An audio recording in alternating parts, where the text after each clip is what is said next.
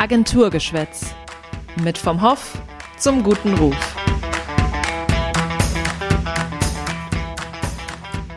Hallo und herzlich willkommen zu einer neuen Folge Agenturgeschwätz. Mein Name ist Charlotte Leuchter, ich bin Beraterin bei Vom Hoff und bei Agenturgeschwätz sprechen wir regelmäßig mit den unterschiedlichsten Gästen über die unterschiedlichsten Themen aus der Kommunikation. Heute steht unsere Folge quasi unter dem Motto ein Bild sagt mehr als tausend Worte. Denn ähm, wir wollen heute ähm, über den Einsatz von Bildsprache in der Kommunikation sprechen. Und auch zu diesem Thema darf ich heute wieder zwei Gäste im Podcast begrüßen. Dieses Mal weichen wir allerdings ein bisschen von unseren Traditionen ab und haben keinen klassischen externen Gast dabei, sondern ich darf mich heute mit gleich zwei Kolleginnen aus der Agentur unterhalten. Der entscheidende Grund dafür ist, dass meine Kollegin Manuela Milenkovic, die seit diesem Jahr die Grafikabteilung bei Vom Hoff ähm, übernommen hat, heute dabei ist und uns ganz viel über Bildsprache erzählen wird. Hallo Manuela. Hallo Charlotte und äh, ich freue mich hier zu sein. Und auf der anderen Seite äh, begrüße ich meine Kollegin und Büropartnerin Ricarda Fischer, äh, die sich bei vom Hoff ähm, schwerpunktmäßig mit dem Thema Change-Kommunikation, aber auch ganz viel mit der internen Kommunikation auseinandersetzt. Hallo Ricarda, schön, dass auch du dabei bist. Hallo ihr zwei. Genau, zur internen Kommunikation war Ricarda übrigens schon mal ganz am Anfang dieses Podcasts zu Gast. Ich erinnere mich dunkel. Und damit auch unsere HörerInnen sich dunkel erinnern, ähm, möchte ich ähm, einmal die Folge 2 von Agenturgeschwätz ins Gedächtnis rufen. Da dürfen Unbedingt einschalten. Genau, da dürfen alle nochmal reinhören. Ähm, genau, jetzt kommen wir aber nochmal zurück zu dir, Manuela, denn du hast uns als unsere Grafikerin ja quasi heute das Thema Bildsprache mitgebracht. Du hast in Düsseldorf und in Krakau Kommunikationsdesign studiert Richtig. Dann erste Berufserfahrungen in der Agenturlandschaft gesammelt und ähm, auch als Selbstständige konntest du bereits mehr als zehn Jahre im Bereich Brand und Webdesign sammeln. Genau. Alle, die äh, sich mit unserem Podcast auskennen, die wissen, was jetzt passiert. Unser Entweder-Oder. Du entscheidest dich ganz spontan und ähm, wir lernen noch ein paar mehr Infos über dich kennen. Sehr gerne, ja. Alles klar. Morgenmensch oder Nachteule? Definitiv Morgenmensch. Also 6 Uhr, gerne auch früher. Es klappt mal besser, mal schlechter, aber morgens, ja, ist meine Zeit. Ja. Sommer oder Winter? Sommer. Schwarz oder weiß? Schwarz. Konzert oder Museum? Ähm, schwierig. Beides. LinkedIn oder Twitter? LinkedIn. Herzhaft oder süß? Süß. Berge oder Meer? Auch beides. Wir haben noch nie jemanden im Podcast zu Gast gehabt, der sich für Winter entschieden hat. Ich hätte dir heute definitiv mit Winter beantwortet. Ja, ich nämlich auch. Und vielleicht stelle ich mir das mal als Aufgabe für den nächsten Gast. Ja, um weg vom Winter zu kommen, wir wollen heute über den Einsatz von Bildmaterial, Grafiken, Fotos und all sowas in der Kommunikation sprechen. Im letzten Jahr, in der letzten Zeit gab es ja auch ein ähm, paar Beispiele, an denen man sehen kann, ähm, wie wichtig das auch tatsächlich in der Kommunikation ist. Ich möchte da vielleicht einmal ganz kurz an das Beispiel ähm, der ehemaligen RBB-Intendantin Schlesinger erinnern, die in einem Zeitinterview versucht hat, ja, ihre ich sag mal, immensen Ausgaben im Amt irgendwie zu rechtfertigen, zu erklären und ähm, ja, dabei vergessen hat, daran zu denken, was für Fotos bei diesem Interviewtermin entstehen könnten. Sie saß dann in sehr widersprüchlichen Posen, wurde sie dort abgelichtet. Ähm, das hat ein, eine große Diskussion im Internet ausgelöst. Und das Beispiel beweist es vielleicht schon ganz gut, ähm, aber vielleicht ähm, mal ganz generell, Manuela, wie wichtig ist es, dass Bild und Botschaft ähm, zusammenpassen? Also ich würde sagen, das Bild ist die Botschaft. Wenn das Bild uns überzeugt, dann, dann lesen wir auch die Texte oder schauen uns die Produkte an. Also das geht für mich absolut Hand in Hand. Auch zahlreiche Studien weisen ja auch darauf hin, dass man über 80 Prozent visuellen Inhalts merken wir uns, aber nur im Gegensatz dazu nur 10 Prozent die gesprochenen Worte oder 20 Prozent von geschriebenen Texten. Ich glaube, jeder von uns kennt auch äh, ja, einfach Bilder, die ganz starke Emotionen in uns ausgelöst haben. Und die hat man einfach im Kopf. Mhm Wenn man jetzt an unsere Kunden, unsere Unternehmen denkt, die ja auch dann daran denken müssen, was für Bilder produzieren wir vielleicht. Du hast gerade angesprochen, Produkte, ähm, Internetseiten, Botschaften, wie untermalt man die? Wie macht man das als Unternehmen, dass man eben eine konsistente Bildsprache dann auch findet, dass man sich am Anfang einmal überlegt, was für Farben setze ich ein, was für Formen? Wie geht man da vor? Wie gehst du da vielleicht auch vor, wenn man ganz am Anfang steht? Das ist eine gute Frage und zwar sollte man in erster Linie authentisch sein und so reizvoll es auch ist, auf äh, Stockmaterial zurückzugreifen. Man wirkt sehr schnell austauschbar und unglaubwürdig. Eine konsistente Bildsprache, ähm, ich glaube, das Erste, was, was äh, ich empfehlen würde, wäre eine Bildstrategie sich zu überlegen. Und ähm, daraus kann man dann ganz viel ableiten. Vorneweg auch natürlich auf die Zielgruppe achten. Also es ist ja ganz ähm, klar, dass wenn ich ältere Semester anspreche, da vielleicht ganz andere Bilder eine Rolle spielen als, als bei der jungen Generation. Ich habe es jetzt äh, selbst im Projekt miterlebt. Wir haben für einen Kunden äh, eine Website jetzt konzipiert und äh, da war eben auch ein besonderer Teil die, äh, die Designsprache. Und äh, wo da gerade das Stichwort nennt, dass man sich äh, anguckt vorher, was möchte ich für eine, für eine Bildsprache haben und äh, vielleicht auch für eine Farbwelt und ähm, wie passt das zusammen, habe ich da besonders gemerkt, wie, wie äh, gut es passen kann. Ähm, am Ende das Gesamtergebnis, wenn eben die Bildsprache auch das Storytelling auf der, auf der Webseite unterstützt, weil es geht dann irgendwie Hand in Hand und trotzdem hast du aber den ersten Einstieg natürlich über das Auge. Absolut, ja. Ja, bei dem speziellen äh, Fall war es auch tatsächlich so, dass wir im Moment noch nicht auf äh, geshootetes Material zurückgreifen können und quasi uns äh, im Stockbereich bedienen müssen. Aber umso wichtiger ist es da zu wissen, wen möchte ich ansprechen, wen stelle ich mir genau vor, wen sollen dann die Bilder auch letztendlich ansprechen. Wichtig finde ich, wenn man dann tatsächlich auf Stock zurückgreift, dass es halt, das ist leicht gesagt, nicht stockig wirkt dass, es, ähm, dass man sich da überlegt, gut, wir nehmen zum Beispiel eine ähnliche Farbwelt, wir nehmen natürliches Licht oder wir überlegen uns, ähm, soll es eher wärmer sein, soll es eher kühl sein und das dann auch durchzieht mhm. im gesamten Projekt, jetzt als Beispiel zum Beispiel auf der Webseite, damit der Eindruck entsteht, ähm, da hat sich jemand was überlegt oder dass im Idealfall natürlich die Menschen glauben, aha, das ist vielleicht doch geschootetes Material. Gibt es Momente in der Kommunikation, in der es ja immer darum geht, Bilder im Kopf entstehen zu lassen, sei es jetzt durch deine Arbeit, Manuela, durch Grafiken, Fotos, ähm, was auch immer.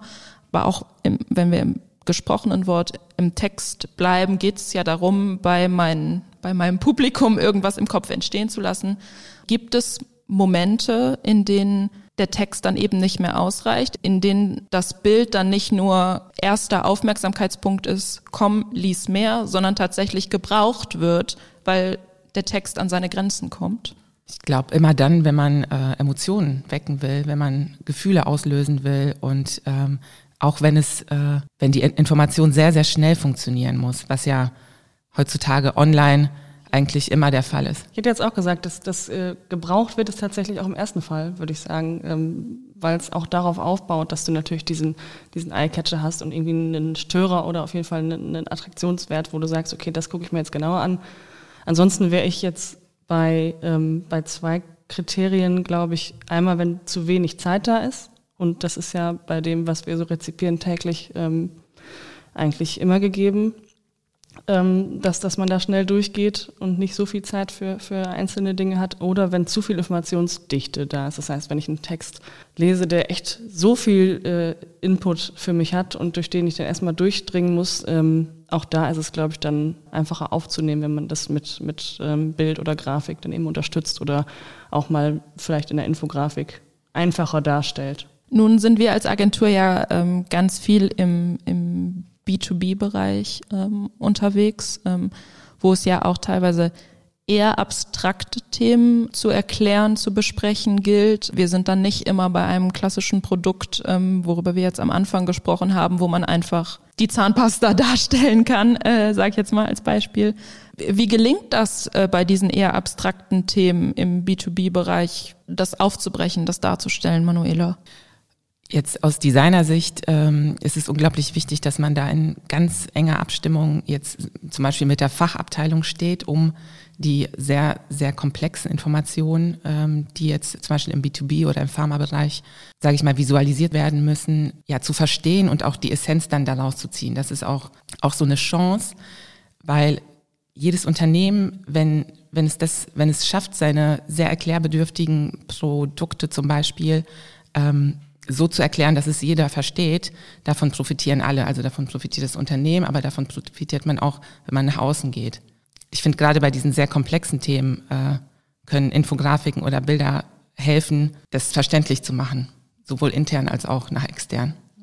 Ich glaube sogar nicht nur bei komplexen, würde ich sagen, obwohl das natürlich, mhm. da haben wir in unserer Branche jetzt ähm, mit oftmals industriellem Kontext, wie du es schon sagst, Charlotte, natürlich da irgendwie den, ja, das, das Mehraufkommen von solchen Themen.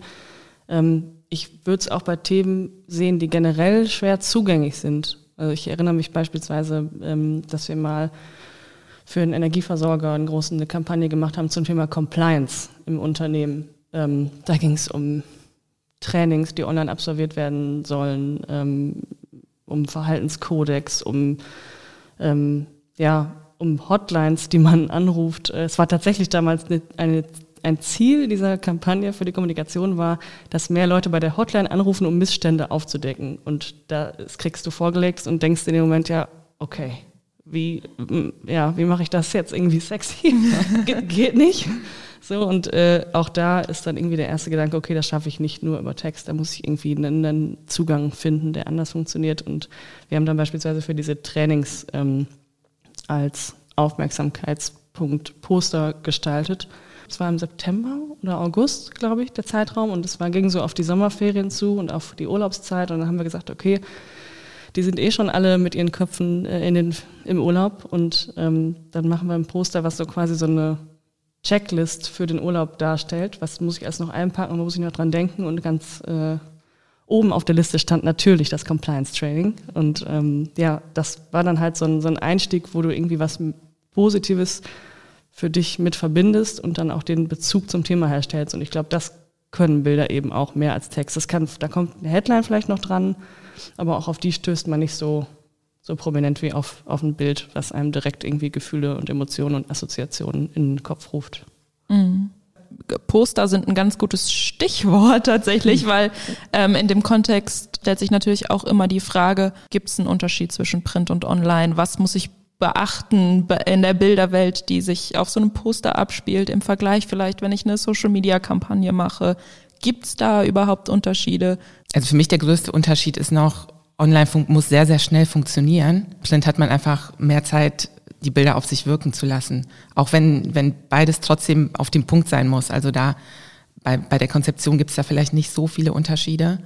Ähm, aber online hat man halt viel, eine viel kürzere Aufmerksamkeitsspanne. Und da muss man schon sehr genau hindenken, wie man die, äh, die Aufmerksamkeit bekommt. Ich denke da direkt auch an, an, an Social Media, wo man ja tagtäglich einfach mit einer Bilderflut überschüttet wird noch und nöcher, man hat lauter visuelle äh, Eindrücke, irgendwie Fotos, Bilder, hat sich seit wir Social Media so intensiv nutzen, was an der visuellen Kommunikation gewandelt. Ähm, wie schafft man das in dieser ganzen Bilderflut, von der ich gerade gesprochen habe, trotzdem die Aufmerksamkeit zu bekommen? Ich glaube, die Unternehmen haben die große Chance, dass sie von, ja, von ihren Kunden, von ihrer Zielgruppe ähm, sehr stark lernen können. Das gab es halt im, im Print vorher nicht. Print hat gesendet und der äh, Betrachter hat es quasi empfangen. Und jetzt ist ähm, in Social Media speziell ist ein riesiger Austausch da. Also äh, Unternehmen bekommen tagesaktuell Feedback und äh, gehen Beziehungen ein zu ihren Kunden und können dann vielleicht auch viel besser filtern, was funktioniert und was nicht, weil es auch schneller weg ist einfach. Es senden ja längst nicht mehr nur die Zeitungen oder die Unternehmen, also wir senden ja alle und äh, gerade über die Social Media Plattform ist dann, glaube ich, gerade dieses diese Bilderflut das Stichwort, äh, in der der Wandel dann auch eigentlich liegt. Also es gibt halt so viele Reize, die man, die man filtert und ich glaube, da kommt es dann halt echt drauf an, hängen zu bleiben. Also die Bedeutung geht, glaube ich, nicht verloren. Bedeutung ist, ist härter umkämpft natürlich in so einem Umfeld. Das heißt, du brauchst viel mehr den Störer, du brauchst viel mehr das, was, was äh, in so einem Feed hängen bleibt, wo du denkst, okay, da bleibe ich jetzt stehen. Also was ist das Kriterium dafür, dass ich in, in dem Moment stehen bleibe und mir das angucke? Das ist oftmals das, das Bild, was vielleicht auch gerade nicht zur Headline passt, wo man dann kurz drüber nachdenkt, oh, was äh, passiert da gerade im Gehirn? Äh, irgendwie hält mich das auf, das gucke ich mir jetzt genauer an. Also ich glaube, da kommt es dann wirklich auf auch da wieder auf die gute Kombination von, von Bild und Text an. Da kann Kommunikation dann viel schaffen in dem Moment. Ich glaube auch, du musst viel mehr noch auf dem Punkt sein. Also dass es super schnell funktioniert, ähm, ne, zum Beispiel Headline und Bild. Oder du musst äh, wirklich schockieren. Du musst ähm, ja mit mit gewohnt, gewohnten Sehweisen einfach ähm, brechen und so die Aufmerksamkeit erlangen. Und Katzenbilder funktionieren auch immer. Abschließend, ähm, um noch vielleicht auch mal so einen Ausblick zu geben, was uns vielleicht in der nächsten Zeit noch, noch erwartet. Ähm, seht ihr, siehst du, Manuela, irgendwelche Trends, die auf uns zukommen werden, was die Bildwelt, ähm, die visuelle Kommunikation in Zukunft bedenken muss? Ja, also weil wir gerade so äh, intensiv beim Thema Social Media auch waren, ähm, ist das Thema Bewegtbild auf jeden Fall ein Trend, ja, den ich nennen würde. Ich glaube auch äh, dazu trägt unter anderem natürlich auch TikTok bei und ganz kurze Videos, die äh, auch wieder so auf dem Punkt sind. Und ähm, ich glaube, dass, äh, dass es auch bei den Unternehmen ankommt, dass man ja einfach zusätzlich zu dem zum Bildcontent ähm, auf Videos setzen wird. Ja. Mhm. Ja, auch da ergeben sich ja wahrscheinlich für, für unseren Bereich des B2B-Kommunikation in Zukunft noch massive Möglichkeiten, da Dinge auszubauen, ähm, auszuprobieren, ähm, vielleicht auch Vorreiterin zu sein. Ja, es bleibt spannend. Ja. ja, ganz lieben Dank an euch. Ähm, wir sind schon wieder am Ende angelangt unserer Podcast-Folge. Ich möchte mich ganz herzlich bedanken für euren Input, für das schöne Gespräch. Schön, dass ihr da wart. Vielen Dank. Danke auch. Hat Spaß gemacht. Danke. Und auch bei unseren HörerInnen möchte ich mich bedanken. Ähm, wir freuen uns jedes Mal, äh, wenn ihr wieder auf Play gedrückt habt und ähm, euch das Agenturgeschwätz anhört. Und ähm, ich kann euch auch versprechen, dass die nächste Folge schon in Planung ist. Und ähm, damit ihr die nicht verpasst, am besten ähm, den Podcast auf eurer Lieblingsplattform abonnieren auch über Bewertungen ähm, freuen wir uns, Kommentare, Anregungen. Ähm, lasst uns das alles gerne wissen. Ähm, das könnt ihr entweder direkt unterm Podcast machen oder ihr erreicht uns natürlich auch über einen unserer vielen Kanäle, die wir euch wie immer in den Shownotes verlinken. Und jetzt bleibt mir nur noch zu sagen, tschüss, bis bald. Adieu. Alles Gute. tschüss.